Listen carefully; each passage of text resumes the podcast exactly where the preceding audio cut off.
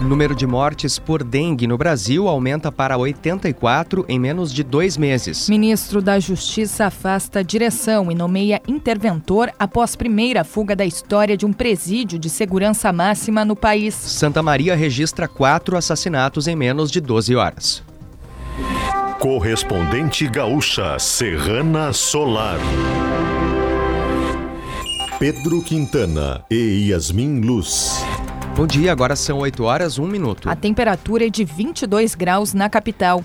O número de mortes por dengue no Brasil aumentou para 84. O dado está na última atualização do painel de monitoramento do Ministério da Saúde. Outras 346 estão em investigação. Até o momento, o Distrito Federal registra o maior número de óbitos, com 20 mortes. Na sequência, aparecem Minas Gerais, Paraná e São Paulo. O Rio Grande do Sul já confirmou três mortes por dengue nesse ano.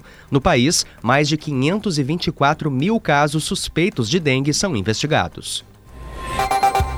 Temperatura de 22 graus em Porto Alegre e Pelotas, 18 em Caxias do Sul e Passo Fundo, 20 em Santa Maria e 23 em Rio Grande. Cleocum traz a previsão no estado para as próximas horas. O dia de hoje apresenta nebulosidade variável sobre o estado do Rio Grande do Sul, uma mescla de sol e nuvens ao longo do dia, variando aí, tem horas que tem mais sol, tem horas que tem mais nuvens. A expectativa principal é que entre a tarde e a noite a nebulosidade aumente bastante. No norte e noroeste do estado, especialmente entre o Alto Uruguai e o norte das Missões, teremos algumas pancadas de chuva no fim do dia. Amanhã, tempo instável, céu nublado e pancadas de chuva espalhadas pelo estado do Rio Grande do Sul. Serrana Solar, a minha escolha certa. O ministro da Justiça, Ricardo Lewandowski, determinou o afastamento imediato da atual direção da Penitenciária Federal de Mossoró, no Rio Grande do Norte. Foi escalado um interventor para comandar a unidade. As providências foram tomadas após dois presos fugirem. Trata-se da primeira fuga registrada na história do sistema penitenciário federal de segurança máxima. Um gabinete de crise será criado para acompanhar a situação. Os nomes dos foragidos foram incluídos no sistema de divisão laranja laranja da Interpol e no sistema de proteção de fronteiras. Porto Alegre registrou em 2023 o maior número de acidentes de trânsito dos últimos cinco anos. Segundo a EPTC, pela primeira vez no período, a capital ultrapassou a marca de 15 mil ocorrências. A alta no número é atribuída à quantidade de veículos que circulam na cidade. Em 2019, foram 13.229 acidentes de trânsito. Em 2020, primeiro ano da pandemia, pandemia, foram 9.286 acidentes. Trânsito.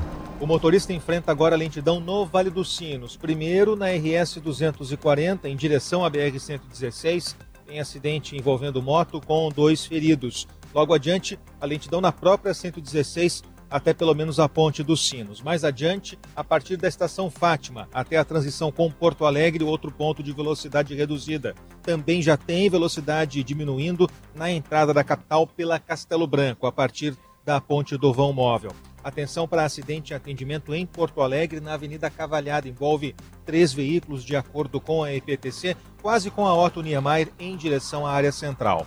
Com as informações do trânsito, Leandro Rodrigues. A Viradouro foi a campeã do Carnaval do Rio de Janeiro 2024. A escola de Niterói levou para o Sambódromo a força da mulher negra e teve 100% de aproveitamento. Foi a terceira vez que a Viradouro foi campeã. A apuração das notas ocorreu na tarde passada na Marquês de Sapucaí. Em segundo lugar ficou a Imperatriz Leopoldinense e em terceiro a Grande Rio. Ainda nesta edição, consulta pública para a concessão da usina do gasômetro será aberta hoje. Lula se reúne com o presidente do Egito em visita oficial ao país. O seu sistema fotovoltaico com a distribuidora que cuida de você. Conheça os benefícios da escolha certa com a Serrana Solar. O ex-presidente Jair Bolsonaro fez uma transferência de 800 mil reais para um banco com sede nos Estados Unidos antes de viajar para o país no final de dezembro de 2022. Conforme o portal G1, a Polícia Federal afirmou que Bolsonaro transferiu os recursos para se bancar no exterior enquanto aguardava os desdobramentos da tentativa de golpe de Estado no Brasil.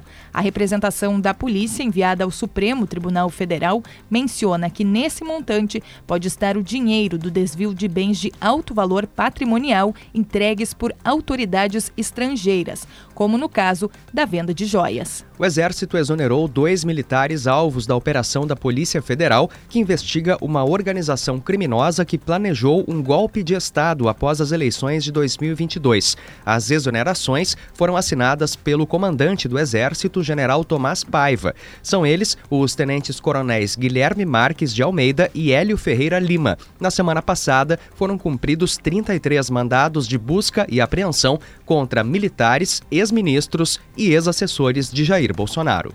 Agora em Porto Alegre, 22 graus, 8 horas 6 minutos. Serviço. Começa hoje o pagamento do abono salarial PIS/PASEP 2024 referente ao ano base 2022 para os trabalhadores nascidos em janeiro. O benefício no valor de até um salário mínimo é concedido anualmente a trabalhadores e servidores que atendem a determinados requisitos. No geral, tem direito ao abono funcionários da iniciativa privada e servidores públicos que trabalharam durante pelo menos 30 dias no ano base e receberam até dois salários mínimos mensais ao todo, quase 25 milhões de beneficiários receberão o abono. A consulta pública para a concessão da usina do gasômetro em Porto Alegre será aberta hoje e ficará disponível pelo período de 30 dias. A empresa São Paulo Parcerias concluiu os estudos que vão embasar a disputa que vai escolher quem deve gerir o prédio histórico pelos próximos anos. As sugestões serão avaliadas e poderão ser incorporadas à concorrência. A revitalização, iniciada em janeiro de 2020, será será concluída até maio, segundo a previsão da Prefeitura da capital. O presidente Lula cumpre uma série de compromissos oficiais hoje no Egito. Ele vai se encontrar com o presidente egípcio Abdel Fattah el-Sisi. Os dois líderes devem discutir a guerra entre Israel e o grupo terrorista Hamas e tratar de acordos internacionais. Após a sequência de compromissos no Egito, Lula segue em viagem para a Etiópia. Em instantes, mulher é morta a facadas pelo companheiro em Viamão.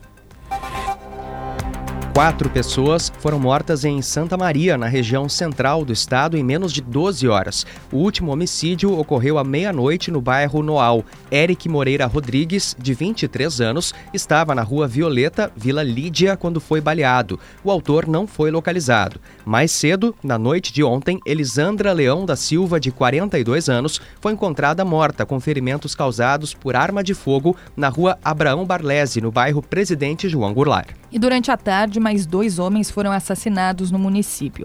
O primeiro caso foi na rua Raimundo Correia, no bairro Carolina. A vítima também foi morta a tiros. O quarto homicídio foi atendido na rua Duque de Caxias, no bairro Bonfim. Um homem foi atacado com golpes de faca e não resistiu. O suspeito do crime foi preso em flagrante. A Polícia Civil investiga os crimes. Uma mulher de 65 anos foi morta a facadas pelo companheiro na manhã de hoje em Viamão, na região metropolitana. O crime aconteceu na Avenida Plácido Motim.